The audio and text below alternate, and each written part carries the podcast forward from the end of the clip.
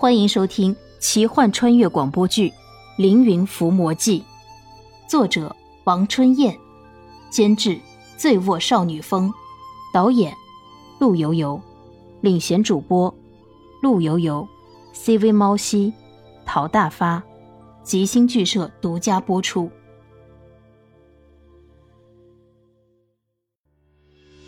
宫西岩翠再次做法，一瞬间电闪雷鸣，天空中瞬间变黑。莲希看到那些奇奇怪怪的人，也就是鬼，在空中攻击着妖兽。木普、飞羽鸡等等妖怪也来攻击妖兽。蚩尤的血盆大口吞噬着。如果猴哥在就好，猴哥可以钻进蚩尤的肚子，在里面将蚩尤的内脏全给他啃破了。猴哥是谁？他会怎么办？唉。猴哥应该就是奔云和石居的孩子，只不过现在还没有出生。在后世里啊，猴哥会钻进妖怪的肚子，在里面破坏妖怪的内脏，然后啊，妖怪就死了。好，这个办法好。到妖怪肚子里，我也可以的。不行不行，太危险了。况且你是女孩，力量不足的，还是祈求女娲娘娘派天神来铲除妖兽才好。不行，来不及了。等一下，你用发射强光的那个手机拍照蚩尤，趁蚩尤闭眼睛，我钻进蚩尤的肚子里去。不行，你看蚩尤的唾液滴在地上，石头都腐蚀了，他的唾液有毒。那个，你到高堂罐里面找来长明灯的油，我涂抹在身上，快！为什么是长明灯的油？长明灯的油不是普通的油，据说里面含有特殊的物质。金鱼油还是人鱼油等等，长明灯顾名思义是不会灭的。元始天尊座前的长明灯是有神性的。怜惜不去想，他不忍自己的女神去送死。但是有一个问题：神会死吗？会，人死了会变成鬼，神死了就会灰飞烟灭，并且不复存在。据说阎王爷掌管着人的生死，而神的生死由南极仙翁掌管。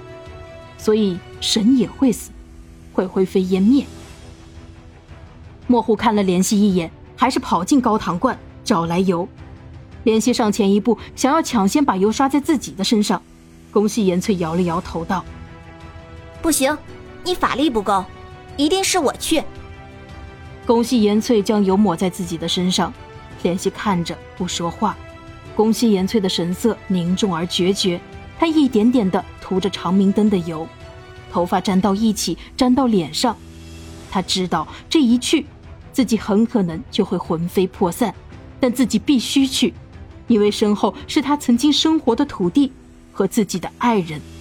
宫西岩翠回头环视着群山，环视着大江，看着自己熟悉的景色和那些熟悉的人，他的眼角有一滴泪流出。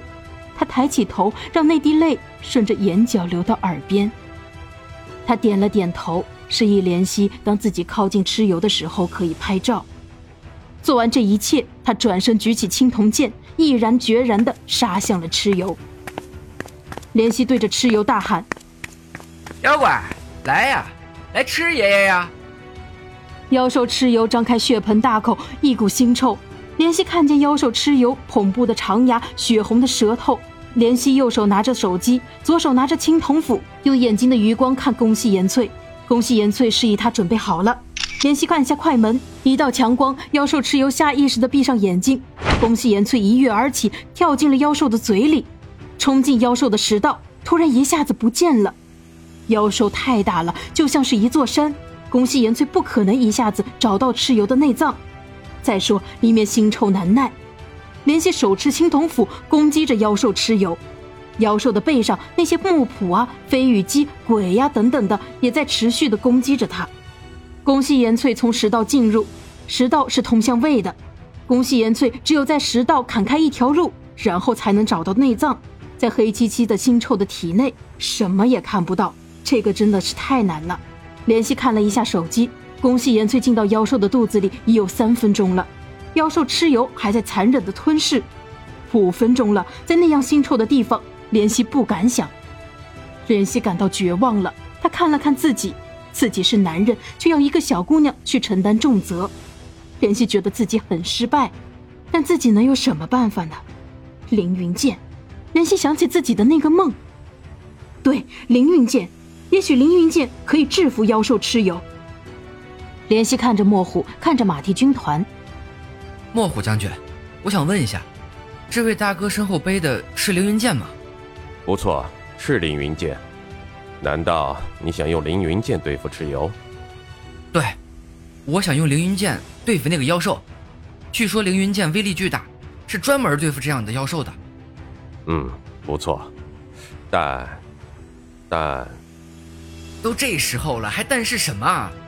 如果不马上杀死妖兽，我们都得死。哎，我知道，但我只有凌云剑没有用，发射凌云剑还需要一张特别的弓，叫后羿神弓，普通的弓不能发射。那后羿神弓在哪里？不知道，据说早就遗失了。怎么办？刚刚有一丝丝希望，又破灭了。这时候，屈原道：“后羿神弓就在我们身后的高堂观里。”怜惜大喜和墨火一起向高堂观跑去。一切不会这样简单。萧，也就是南宫瑶，站在高堂观门口。南宫瑶白衣飘飘，恍若仙人，而控制她的确实是一个妖。一个心狠手辣、满怀仇恨的妖，妖控制绝色美人，在控制帝王，就等于控制了半个国家。萧夫人当然听见了屈原的话，所以萧夫人挡着怜惜。屈原冷笑道：“呵呵，萧夫人原来也害怕后羿神功。”哼，屈原，你不要装神弄鬼，你以为我不知道？根本就没有什么后羿神功。哼。那你让开路，让怜惜进道观试试。好，进去吧。萧夫人挪开半个身子，让开一条缝。怜惜侧身跑过去，萧夫人迟疑一下，也马上跟了进去。在怜惜身后，她举起手想要攻击怜惜。萧夫人的手已经过了高堂观的大门，就不动了。怎么回事？屈原冷笑：“呵呵，这里是高唐观，是真武大帝的地盘。”怎么能容纳你一个妖怪撒野？萧夫人想要逃走，无奈身体已经动不了了。屈原摸了摸胡须，萧夫人满是愤怒。也不是不能走，只是你要留下一件东西，就可以离开了。东西？什么东西？屈原笑了笑，就是通天玉琮，你从王宫偷走的那个宝物。萧夫人摇了摇头。但萧夫人举在大门口的手臂逐渐透明了起来，萧夫人大惊失色，急忙用可以活动的在道观外的那只手取出通天玉宗，慢慢的向不动的那只手靠近。通天玉宗也是一件玉器，和普通的玉宗一样，外方内圆，中间是一个圆形的孔，只是通天玉宗比较大，高九寸，分为九节。通天玉宗整个过了道观的门，萧夫人的身体可以动了。她急忙离开道观大门，而通天玉宗却再也离不开了道观大门。